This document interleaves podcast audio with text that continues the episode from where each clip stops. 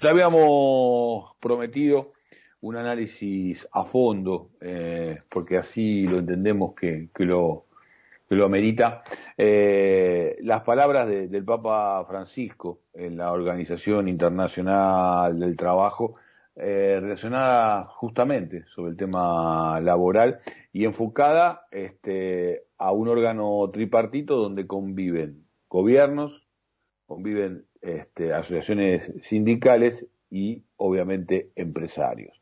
Y tenemos la, oportunidad de, dialogar cada vez que, analizamos alguna cuestión que tenga que ver con, temas religiosos, con temas teológicos, lo convocamos con Fortunato Malimachi, de sociólogo, es investigador del CONICET, profesor de la UBA y obviamente especialista en la materia. Fortunato Edgardo Chile, saluda aquí por, por Radio Cooperativa, por Estado de Alerta. ¿Cómo te va? Buenas tardes, muy bien, gracias por el llamado. Al contrario, gracias, gracias por, por atendernos. Bueno, más que una entrevista, quiero que esto sea un poquito una, una charla donde obviamente la mayor participación eh, queda bajo tu responsabilidad. Yo simplemente por ahí eh, algunas inquietudes o enmarcar algunas cuestiones o algunos disparadores eh, en lo que ha sido el mensaje del Papa Francisco. Por ejemplo, el hecho que ya haya sido en español, eh, si, te parece que es un dato para tener en cuenta. Yo tuve la oportunidad de, este, de seguirlo y eh, él lo hizo leyendo, eh, lo suele hacer el Papa leyendo, creo que esto tiene que ver incluso con el manejo de varios idiomas, pero cómo, cómo carga mucho más este, y se enfatiza mucho más cuando deja el papel y mira a cámara, ¿no? Este, y, utiliza casi un lenguaje coloquial. Y en ese sentido, Fortunato, bueno, eh, fijó posición frente al rol que cumplen los sindicatos, frente al rol que cumplen los estados y frente al rol que cumplen eh, los, empresarios. La primera pregunta, si querés, como para, para escucharte eh, o enmarcar un poco lo que, lo que tengas ganas de decir, es saber si realmente hoy la Iglesia en el orden internacional y en el orden local también, si cabe, es un actor importante ¿no? en lo que se está discutiendo en el mundo, en el rol que está cumpliendo el capitalismo en la gran mayoría de los países. Bien, primero sí hay que recordar que hay que tener una mirada histórica.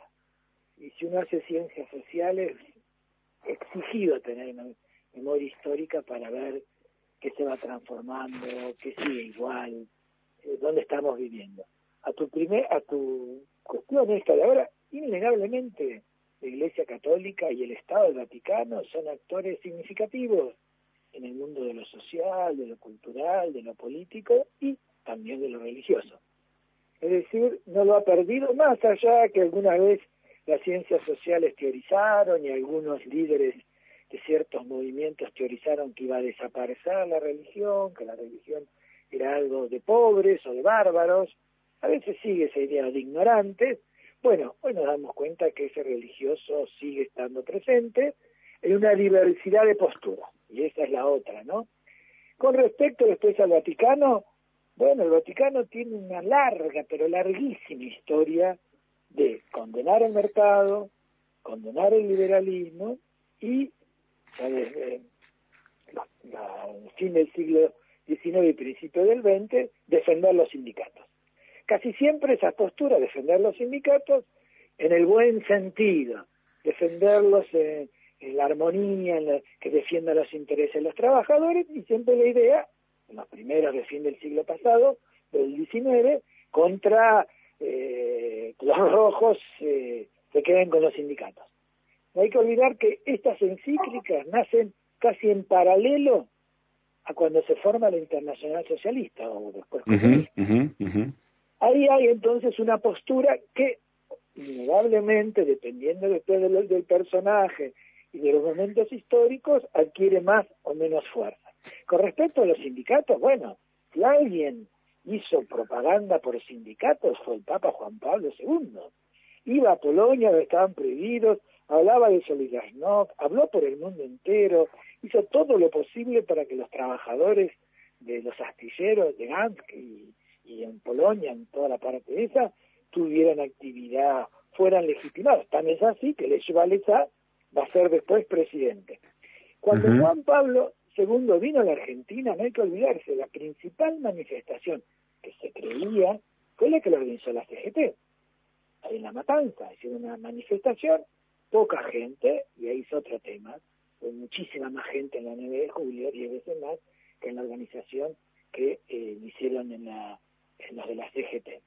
¿A qué voy con esto? Que son temas presentes, lo que sucede, y acá sí ahora vamos un poco más, es que en el caso del Papa era fuerte su anticomunismo y apoyar a los sindicatos libres y a Valencia, a los trabajadores.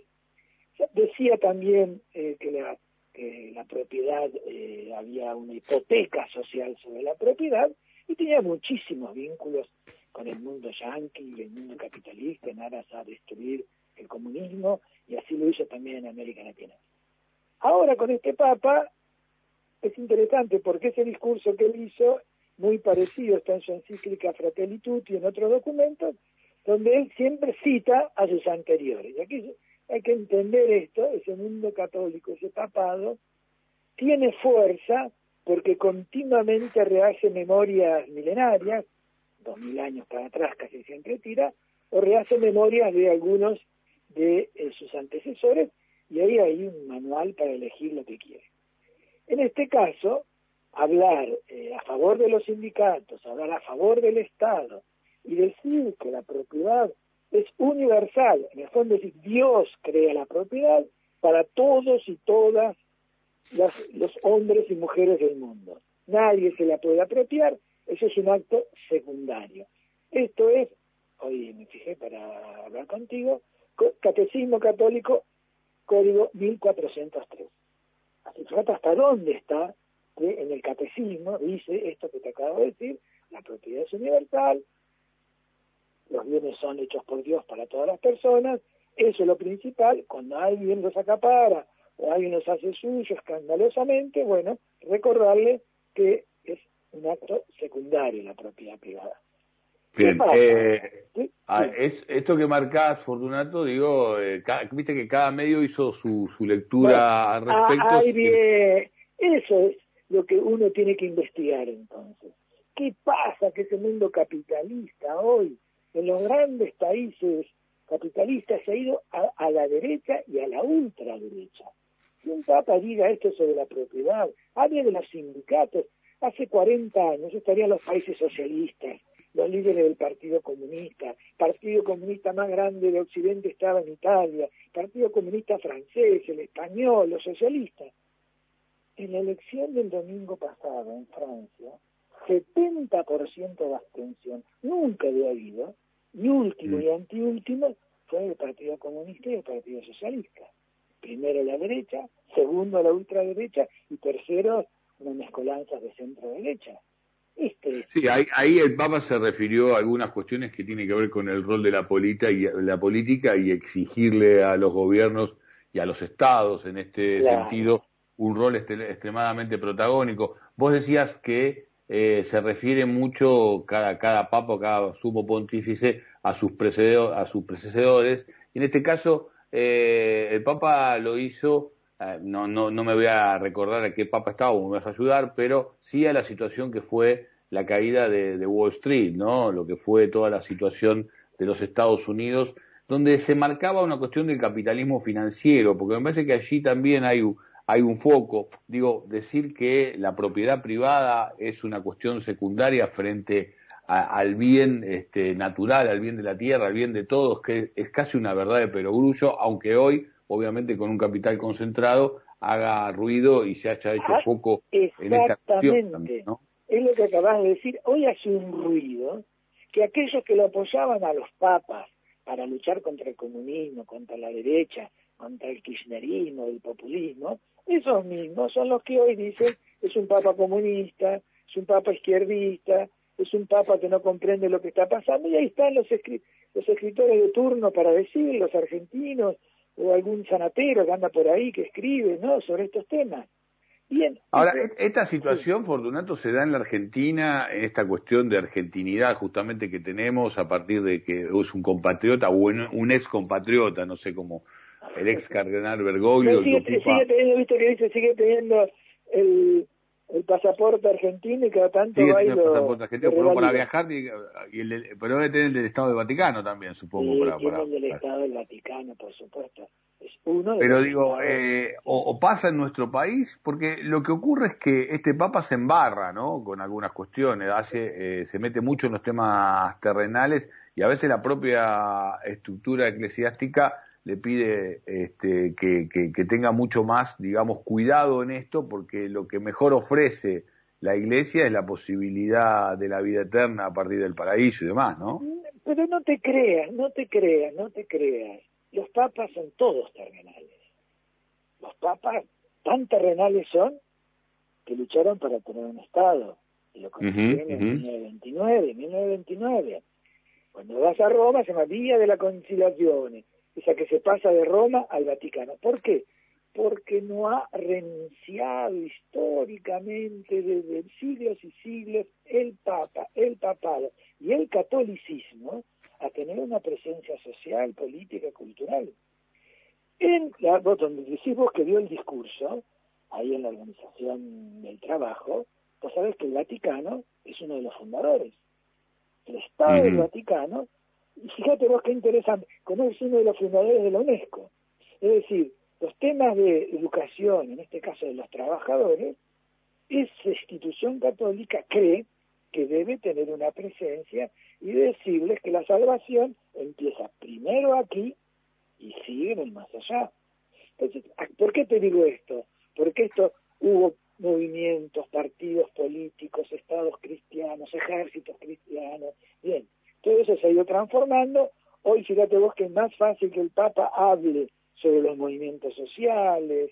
Sí, de hecho, de hecho los, los nombró específicamente el tema de los de los movimientos populares como que hacen historia desde construir desde construir solidaridad hizo mucho foco también en el te- en la- en- usó, usó muchas veces la palabra descarte, ¿no? Eh, y creo que es, Exacto. es interesante plantearlo ahí porque hoy por hoy la fuerza laboral, contrario a lo que fue otro capitalismo, eh, si querés, casi como una metáfora de alguna forma, es un commodity que no cotiza demasiado bien a partir de la tecnología y a partir justamente de que se achiquen las posibilidades y las necesidades de tener fuerza laboral, ¿no? Y ahí también la demanda.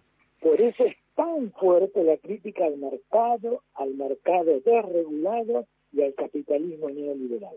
Ahí tan es tan fuerte esto que el Papa, cuando estuvo con el patriarca de Moscú, cuando estuvo con el patriarca de Jerusalén y de Constantinopla, cuando fue a ver al Ayatollah ahora en Irak y al imán en Emiratos Árabes Unidos, las declaraciones que sirvan son en este tenor. Él ha logrado que todo ese mundo salga a decir, primero, que los grupos religiosos eh, no se dedican a la violencia.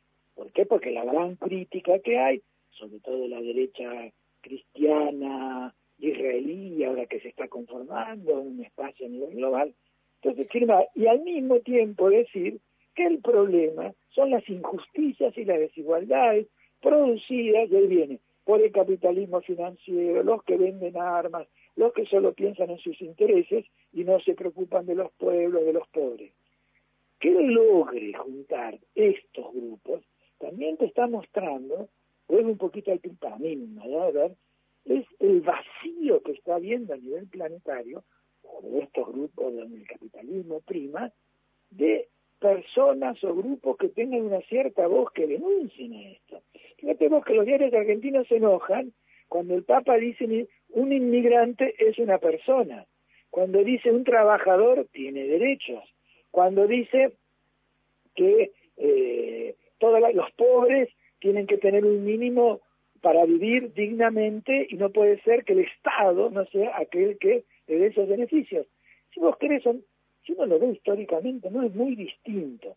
Innegablemente, te insisto, dicho en palabras de un papa que viene de América Latina, dicho de alguien que quiere también hacer ganar credibilidad a la Iglesia Católica, que viene castigada eh, justamente por problemas que no tienen que ver con esto, sino con la pedofilia, la corrupción financiera, eh, los problemas eh, que tiene de, de, manejos internos que había. Entonces, a, y, y, que por eso, atención, renuncia, renuncia el anterior Papa.